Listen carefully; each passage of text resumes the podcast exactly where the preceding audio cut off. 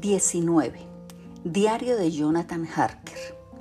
Primero de octubre, a las 5 de la mañana. Salí con el grupo para llevar a cabo la investigación con la mente tranquila, debido a que creo que no había visto nunca a Mina tan firme y tan bien. Me alegró mucho de que consintiera en apartarse y dejarnos a nosotros, los hombres, encargarnos del trabajo. En cierto modo, era como una pesadilla para mí que estuviera mezclada en tan terrible asunto. Pero ahora que su trabajo está hecho y que se debe a su energía e inteligencia, así como a su previsión, que toda la historia haya sido reunida de tal modo que cada detalle tiene significado, puede sentir con todo derecho que ya ha llevado a cabo su parte y que en adelante puede dejar que nosotros nos encarguemos de todo el resto. Creo que estábamos todos un poco molestos por la escena que había tenido lugar con el señor Renfield. Cuando salimos de su habitación, guardamos todo silencio hasta que regresamos al estudio. Una vez allí, el señor Morris dijo, dirigiéndose al doctor Seward, Dígame, Jack, si ese hombre no estaba representando una escena con el fin de engañarnos, creo que es el lunático más cuerdo que he conocido. No estoy seguro, pero creo que tenía algún fin grave. Y en ese caso es muy cruel que no se le haya dado ni una sola oportunidad. Lord Godalming y yo guardamos silencio, pero el doctor Van Helsing añadió, amigo John, conoces a más lunáticos que yo y me alegro de ello, porque temo que si fuera yo quien tuviera que decidir, lo hubiera dejado en libertad antes de que se produjera esa crisis psicótica. Pero vivimos aprendiendo y en el momento actual no debemos correr riesgos inútiles, como diría mi amigo Quincy. Todos están mejor como están. El doctor Seward pareció responderles a los dos de un modo preocupado. Yo lo único que sé es que estoy de acuerdo con ustedes. Si ese hombre hubiera sido un lunático ordinario, habría corrido el riesgo de confiar en él. Pero parece estar tan ligado al conde de un modo tan extraño que tengo miedo de hacer algo indebido al satisfacer sus deseos. No puedo olvidar cómo suplicaba casi con el mismo fervor porque deseaba un gato y cómo después trató de destrozarme la garganta con los dientes. Además, llamó al conde señor y amo, y es posible que desee salir para ayudarlo en algún plan diabólico. Esa cosa horrible tiene a los lobos, a las ratas y a sus iguales para que lo ayuden, de modo que supongo que es capaz de utilizar a un pobre lunático. Sin embargo, es cierto que parecía sincero. Solo espero que hayamos hecho lo mejor posible en este caso. Esas cosas, junto al duro trabajo que nos espera, son suficientes para afectar los nervios de un hombre. No temas, John, estamos tratando de cumplir con nuestro deber en un caso extremadamente triste y terrible. Solo podemos hacer lo que nos parezca mejor. ¿Qué otra cosa podemos esperar a no ser la piedad del Altísimo? Lord Godalming había salido durante unos minutos, pero regresó inmediatamente. Levantó un pequeño silbato de plata al tiempo que observaba. Es posible que esa vieja casona esté llena de ratas y en ese caso tenemos un antídoto a mano. Después de saltar del muro, nos dirigimos hacia la casa, teniendo cuidado de permanecer entre las sombras de los árboles, proyectadas sobre el césped cuando salía la luna. Cuando llegamos al porche, el profesor abrió su maletín y sacó un montón de objetos que colocó en uno de los escalones, formando con ellos cuatro grupos. Evidentemente uno parecía cada uno de nosotros. Luego dijo, Amigos míos, vamos a correr un riesgo tremendo y tenemos que armarnos de diversas formas. Nuestro enemigo no es un espíritu, Recuerden que tiene la fuerza de 20 hombres y que aunque nuestros cuellos o nuestros aparatos respiratorios son del tipo común, o sea que pueden ser rotos o aplastados. Los de él no pueden ser vencidos simplemente a la fuerza. Un hombre más fuerte o un grupo de hombres que, en conjunto, son más fuertes que él, pueden sujetarlo a veces, pero no pueden herirlo, y nosotros podemos ser heridos por él. Así que es preciso tener cuidado de que no nos toque. Mantengan esto cerca de sus corazones. Al hablar levantó un pequeño crucifijo de plata y me lo entregó, ya que era yo el que más cerca de él se encontraba.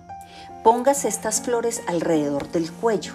Al decir eso, me tendió un collar hecho con cabezas de ajos. Para otros enemigos más terrenales, este revólver y este puñal y para ayuda de todos, esas pequeñas linternas eléctricas que pueden ustedes sujetar en su pecho. Y sobre todo y por encima de todo, finalmente, esto, que no debemos emplear sin necesidad. Era un trozo de la sagrada hostia que metió en un sobre y me entregó. Todos los demás fueron provistos de manera similar. Ahora dijo, amigo John, ¿dónde están las llaves maestras? Si logramos abrir la puerta, no necesitaremos introducirnos en la casa por la ventana, como hicimos antes en la de la señorita Lucy. El doctor Seward probó un par de llaves maestras. Con la destreza manual del cirujano, que le daba grandes ventajas para ejecutar aquel trabajo. Finalmente encontró una que entraba y, después de varios avances y retrocesos, el pestillo cedió y, con un chirrido, se retiró. Empujamos la puerta, los gonces herrumbrosos chirriaron y se abrió. Era algo asombrosamente semejante a la imagen que me había formado de la apertura de la tumba de la señorita Winster, tal como la había leído en el diario del doctor Seward. Creo que la misma idea se les ocurrió a todos los demás, puesto que retrocedieron a la vez. El profesor fue el primero en avanzar y dirigirse hacia la puerta abierta se dieron la bendición al tiempo que cruzaban el umbral de la puerta. Cerramos la puerta a nuestras espaldas para evitar que cuando encendiéramos las lámparas el resplandor pudiera ser visto desde la calle. El profesor pulsó el pestillo cuidadosamente por si no estuviéramos en condiciones de abrirlo rápidamente en caso de que tuviéramos que salir de la casa a toda prisa. Entonces encendimos nuestras lámparas y comenzamos la investigación. La luz de las diminutas lámparas caía sobre toda clase de formas extrañas. Cuando los rayos se cruzaron unos con otros o nuestros cuerpos opacos proyectaban enormes sombras, no se apartaba de mí el sentimiento de que había alguien más entre nosotros. Supongo que era el recuerdo, sugerido de manera tan poderoso por el tétrico ambiente de la espantosa experiencia que yo tuviera en Transilvania. Creo que todos nosotros teníamos el mismo sentimiento, puesto que noté que, como hacía yo mismo, los otros no cesaban de mirar por encima del hombro cada vez que se producía un ruido o que se proyectaba alguna nueva sombra. Todo el lugar estaba cubierto por una espesa capa de polvo. En el suelo, esa capa tenía varios centímetros de profundidad, excepto en los lugares en que se veían huellas de pasos recientes en las que, bajando la lámpara, pude ver marcas de tachuelas. Los muros estaban mohosos y cubiertos de polvo, y en los rincones había gruesas telarañas sobre las que se había acumulado el polvo de tal forma que colgaban como trapos desgarrados en los lugares en que se habían roto, a causa del peso que tenían que soportar. En una mesa, en el vestíbulo, había un gran manojo de llaves, cada una de las cuales tenía una etiqueta amarillenta a causa de la acción del tiempo. habían sido usadas varias veces, puesto que había varias marcas en el polvo similares a la que quedó cuando el profesor levantó las llaves. Van Helsing se volvió hacia mí y me dijo, Usted conoce este lugar, Jonathan. Ha copiado planos de él y lo conoce por lo menos mejor que todos nosotros. ¿Por dónde se va a la capilla? Tenía una idea de dónde se encontraba, aunque durante mi última visita no había logrado entrar en ella. Por consiguiente, los guié y después de unas cuantas vueltas equivocadas me encontré frente a una puerta baja que formaba un arco de madera de roble cruzada por barras de hierro. Este es el lugar, dijo el profesor, al tiempo que hacía que reposara la lucecita de su lámpara sobre un mapa de la casa, copiado de mis archivos sobre la correspondencia relativa a la adquisición de la casa. Con cierta dificultad encontramos la llave correspondiente en el manojo y abrimos la puerta. Estábamos preparados para algo desagradable, puesto que, al abrir la puerta, un aire tenue y maloliente parecía brotar de entre las rendijas, pero ninguno de nosotros esperaba encontrarse con un olor como el que nos llegó. Ninguno de los otros había encontrado al conde en sus cercanías, y cuando yo lo había visto, estaba o bien en su rápida existencia en las habitaciones o cuando estaba lleno de sangre fresca en un edificio en ruinas a cielo abierto, donde penetraba el aire libre, pero allí el lugar era reducido y cerrado. Y el largo tiempo que había permanecido sin ser hallado hacía que el aire estuviera viciado y putrefacto. Había un olor a tierra, como el de algún miasma seco que sobresalía del aire viciado, pero en cuanto al olor mismo, ¿Cómo puedo describirlo?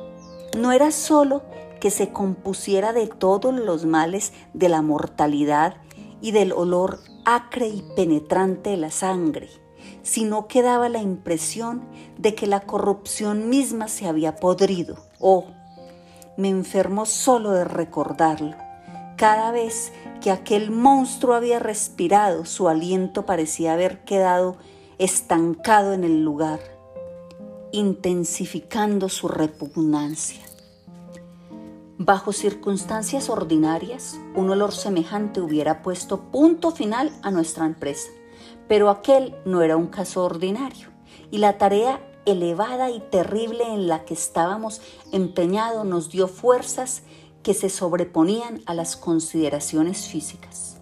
Después del primer estremecimiento involuntario, consecuencia directa de la primera ráfaga de aire nauseabundo, nos pusimos todos a trabajar como si aquel repugnante lugar fuera un verdadero jardín de rosas. Examinamos cuidadosamente el lugar y el profesor dijo, al comenzar, ante todo hay que ver cuántas cajas quedan todavía a continuación deberemos examinar todos los rincones, agujeros y rendijas para ver si podemos encontrar alguna pista respecto a lo que ha sucedido con las otras. Una mirada era suficiente para comprobar cuántas quedaban, ya que las grandes cajas de tierra eran muy voluminosas y no era posible equivocarse respecto a ellas. Solamente quedaban 29 de las 50. En un momento dado me llevé un buen susto, ya que al ver a Lord Godalming, que se volvía repentinamente y miraba hacia el oscuro pasadizo por la puerta de entrada, yo también miré y, por un instante, creí ver los rasgos más notables del rostro maligno del conde. La nariz puntiaguda, los ojos rojizos, los labios rojos y la terrible palidez. Eso ocurrió solo durante el espacio de un segundo, ya que, como resumió Lord Godalming, creí haber visto un rostro, pero eran solo las sombras. Y volvió a dedicarse a su investigación. Volví mi lámpara en esa dirección y me dirigí al pasadizo. No había señales de ninguna presencia y como no había puertas, ni rincones, ni aberturas de ninguna clase, sino solo los sólidos muros del pasadizo, no cabía la posibilidad de escondite alguno, ni siquiera para él. Supuse que el miedo había ayudado a la imaginación y no dije nada. Unos minutos más tarde, vi que Morris retrocedía repentinamente del rincón que estaba examinando. Todos nosotros seguimos con la mirada sus movimientos, debido a que indudablemente cierto nerviosismo se estaba apoderando de nosotros y vimos una masa fosforescente que parpadeaba como las estrellas. Instintivamente todos retrocedimos. Todo el lugar se estaba poblando de ratas. Durante un momento permanecimos inmóviles, asombrados, todos excepto Lord Godalming, que aparentemente estaba preparado para una contingencia similar. Precipitándose hacia la pesada puerta de roble y bandas de hierro que el doctor Seward había descrito del exterior y que yo mismo había visto, hizo girar la llave en la cerradura retiró los enormes pestillos y abrió de un golpe la puerta. Luego, sacando del bolsillo su silbato de plata, hizo que sonara lenta y agudamente.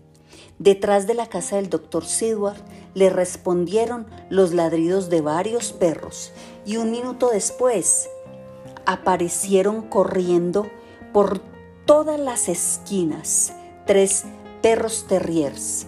Inconscientemente todos nos habíamos vuelto hacia la puerta y, al hacerlo, vimos que se había levantado una gran polvareda.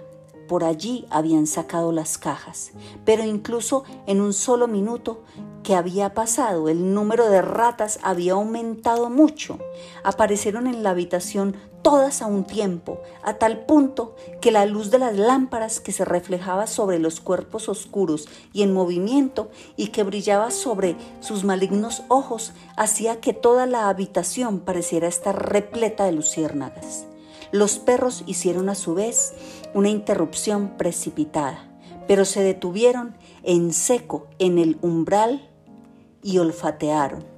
Luego simultáneamente levantaron las cabezas y comenzaron a aullar de manera extremadamente lúgubre. Las ratas se multiplicaron por miles y salimos de la habitación. Lord Godalming levantó a uno de los perros y, llevándolo al interior de la habitación, lo colocó suavemente en el suelo. En el momento mismo en que sus patas tocaron el suelo, pareció recuperar su valor y se precipitó sobre sus enemigos naturales. Las ratas huyeron de él con tanta rapidez que antes de que hubiera acabado con un número considerable, los otros perros que también habían sido transportados al centro de la habitación tenían pocas presas, puesto que toda la masa de ratas se había desvanecido. Con su desaparición pareció que se había desvanecido algo diabólico, puesto que los perros comenzaron a juguetear y a ladrar alegremente, al tiempo que se precipitaban sobre sus enemigos postrados. Los arandeaban y los enviaban al aire con sacudidas feroces. Todos nosotros nos sentimos envalentonados, ya fuera a causa de la purificación de la atmósfera de muerte debido a que habíamos abierto la puerta de la capilla o por el alivio que sentimos al encontrarnos ante la abertura. No lo sé, pero el caso es que la sombra del miedo pareció abandonarnos, como si fuera un sudario, y la ocasión de nuestra ida a la casa perdió parte de su tétrico significado. Aunque no perdimos en absoluto nuestra resolución. Cerramos la puerta exterior, la atrancamos y corrimos los cerrojos. Luego, llevando los perros con nosotros, comenzamos a registrar la casa. No encontramos otra cosa que polvo en grandes cantidades y nada parecía haberse tocado, excepto por el rastro de mis pasos, que había quedado de mi primera visita. Los perros no demostraron síntomas de intranquilidad en ningún momento e incluso cuando regresamos a la capilla continuaron jugueteando como si estuvieran cazando conejos en el bosque durante una noche de verano. El resplandor del amanecer ya se anunciaba cuando salimos por la puerta principal. El doctor Van Helsing, que había tomado del manojo la llave correspondiente, cerró la puerta cuidadosamente, se metió la llave en el bolsillo y se dirigió a nosotros. Hasta ahora, dijo, la noche ha sido verdaderamente un éxito. No hemos sufrido ningún daño y además nos hemos cerciorado del número de cajas que faltan. Sobre todo, me alegro mucho de que hayamos podido dar ese primer paso, quizás el más difícil y peligroso de todos, sin que nuestra dulce señora Mina nos acompañara y sin que hubiera necesidad de turbar sus pensamientos, tanto más cuanto que estaría despierta y dormida pensando en visiones, ruidos, y olores que nunca podría olvidar. Asimismo, hemos aprendido una lección, si es que podemos decirlo en particular, que las bestias que están a las órdenes del conde no son, sin embargo, dóciles al espíritu del conde, puesto que esas ratas acudirían a su llamado del mismo modo que llamó a los lobos desde la torre de su castillo para que saliera a su encuentro y al de aquella pobre madre. Aunque las ratas acudieron, huyeron un momento después en desorden ante la presencia de los perritos de nuestro amigo Arthur. Tenemos ante nosotros otros asuntos, otros peligros y otros temores. Y ese monstruo no ha usado sus poderes sobre el mundo animal por última o única vez esta noche. Quizás se haya ido a algún otro lugar. Bueno, nos ha dado la oportunidad de dar jaque en esta partida de ajedrez que estamos jugando en nombre del bien de las almas humanas. Ahora volveremos a casa. El amanecer está ya cerca y tenemos razones para sentirnos contentos del trabajo de nuestra primera noche. Es posible que nos queden todavía muchos días y noches llenas de peligros, pero debemos seguir adelante sin retroceder ante ningún riesgo. La casa estaba sumida en un profundo silencio. Cuando llegamos, excepto por los gritos de alguna pobre criatura que estaba en una de las salas más alejadas y un sonido bajo y lastimero que salía de la habitación de Renfield. Indudablemente, el pobre hombre se estaba torturando, a la manera de los locos, con pensamientos innecesariamente dolorosos. Entré en mi habitación de puntillas y encontré a Mina dormida, respirando con tanta suavidad que tuve que aguzar el oído para captar el sonido. Parecía más pálida que de costumbre. Esperaba que la reunión de aquella noche no la hubiera impresionado demasiado. Me siento verdaderamente agradecido de que permanezca fuera de nuestro trabajo futuro e incluso de nuestras deliberaciones. Es una tensión demasiado grande para que la soporte una mujer. No pensaba así al principio, pero ahora sé mucho mejor a qué atenerme. Por consiguiente, me alegro de que eso se haya resuelto. Es posible que haya cosas que la asustarían si las oyera. No obstante, ocultárselas sería peor que revelárselas, si es que llega a sospechar que algo le ocultamos. A partir de este momento tendremos que ser para ella como libros cerrados, por lo menos hasta el momento en que podamos anunciarle que todo ha concluido y que la tierra ha sido liberada de aquel monstruo de las tinieblas. Supongo que será difícil guardar silencio debido a la confianza que reina entre nosotros, pero debo continuar en mi resolución y silenciar completamente todo lo relativo a nuestros actos de aquella noche, negándome a hablar de lo que ha sucedido. Me acosté sobre el diván para no molestarla. Primero de octubre, más tarde. Supongo que es natural que hayamos dormido todos hasta una hora avanzada, ya que el día estaba ocupado en duros trabajos y la noche era pesada e insomne. Incluso Mina debía haber sentido el cansancio, puesto que, aunque dormí hasta que el sol estaba muy alto, desperté antes que ella. En realidad estaba tan profundamente dormida que durante unos segundos no me reconoció y me miró con un profundo terror, como si se hubiera despertado en medio de una terrible pesadilla. Se quejó un poco de estar cansada y la dejé reposar hasta una hora más avanzada del día. Sabíamos ahora que 21 cajas habían sido retiradas y en el caso de que fueran llevadas varias a la vez, era posible que pudiéramos encontrarlas. Por supuesto, ello simplificaría considerablemente nuestro trabajo y cuanto antes solventáramos ese asunto, tanto mejor sería. Hoy iré a ver a Thomas Selling del diario del doctor Seward, primero de octubre. Era casi mediodía cuando me despertó el profesor, que entró en mi habitación. Estaba más alegre y amable que de costumbre, y es evidente que el trabajo de la noche anterior había servido para aligerar parte del peso que tenía en la mente. Después de hablar de la aventura de la noche anterior, dijo repentinamente, Tu paciente me interesa mucho. ¿Es posible que lo visite contigo esta mañana?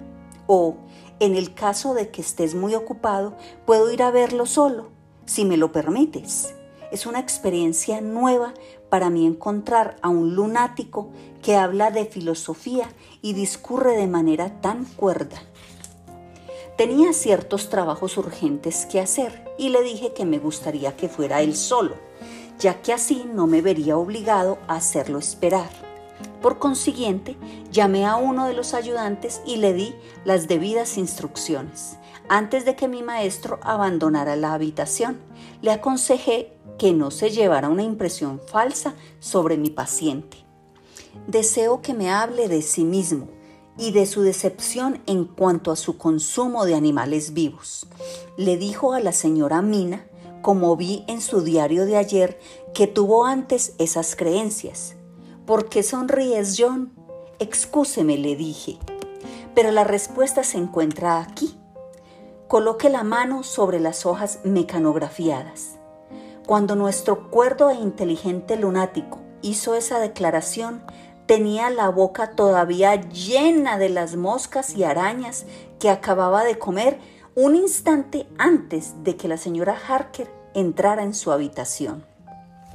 Bueno, dijo, tu memoria es buena. Debí haberlo recordado. Y no obstante, esa misma desviación del pensamiento y de la memoria es lo que hace que el estudio de las enfermedades mentales sea tan apasionante. Es posible que obtenga más conocimientos de la locura de ese pobre alienado que lo que podría obtener de los hombres más sabios. ¿Quién sabe?